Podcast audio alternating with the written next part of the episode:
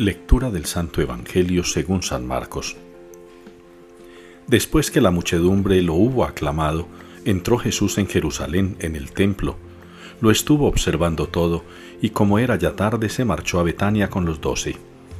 Al día siguiente, cuando salió de Betania, sintió hambre. Vio de lejos una higuera con hojas, y se acercó para ver si encontraba algo. Al llegar no encontró más que hojas, porque no era tiempo de higos. Entonces le dijo, Nunca jamás coma nadie de ti. Los discípulos lo oyeron. Llegaron a Jerusalén, entró en el templo, se puso a echar a los que traficaban allí, volcando las mesas de los cambistas y los puestos de los que vendían palomas, y no consentía a nadie transportar objetos por el templo, y los instruía diciendo, ¿No está escrito, mi casa se llama casa de oración para todos los pueblos? Vosotros en cambio la habéis convertido en cueva de bandidos. Se enteraron los sumos sacerdotes y los letrados, y como le tenían miedo, porque todo el mundo estaba asombrado de su enseñanza, buscaban una manera de acabar con él.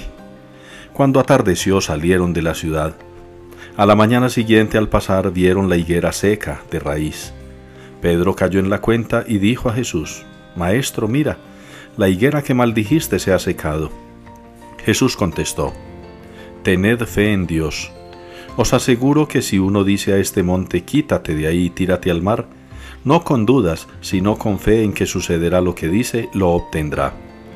Por eso os digo, cualquier cosa que pidáis en la oración, creed que os la han concedido y la obtendréis. Y cuando os pongáis a orar, perdonad lo que tengáis contra otros, para que también vuestro Padre del cielo os perdone vuestras culpas. Palabra del Señor. El Señor ama a su pueblo. Respondemos en la liturgia de hoy al Salmo 149. El Señor ama a su pueblo. Y la mayor expresión del amor de Dios por su pueblo, como ya lo hemos reflexionado en muchas ocasiones, es el regalo de su Hijo mismo, la entrega de su Hijo mismo por nuestra salvación. Nosotros tenemos también una forma de expresarle a Dios el amor que le tenemos el amor con el que le correspondemos a su amor, que fue primero y es máximo. Diríamos que el amor que Dios nos tiene es insuperable. Una de esas muestras de nuestro amor es el culto, es la reverencia, es la adoración en el templo, en su casa. A los templos tenemos la costumbre de llamarles casa de Dios. Y como casa de Dios hemos de cuidarles, hemos de respetarles, hemos de honrarle.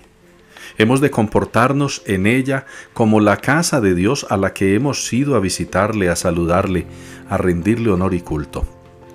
Esas muestras del amor de Dios para con nosotros hemos nosotros de corresponderlas diariamente. Qué bueno que así sea. Qué bueno que seamos capaces de encontrar en el templo un lugar exclusivamente para la oración, para el encuentro, para la fraternidad que valoremos y respetemos nuestro templo y seamos capaces como Jesús de defenderlo de aquellos que no percatándose de la importancia y el valor de este lugar, quizá lo han convertido en su propia cueva y se han olvidado que es la casa de Dios.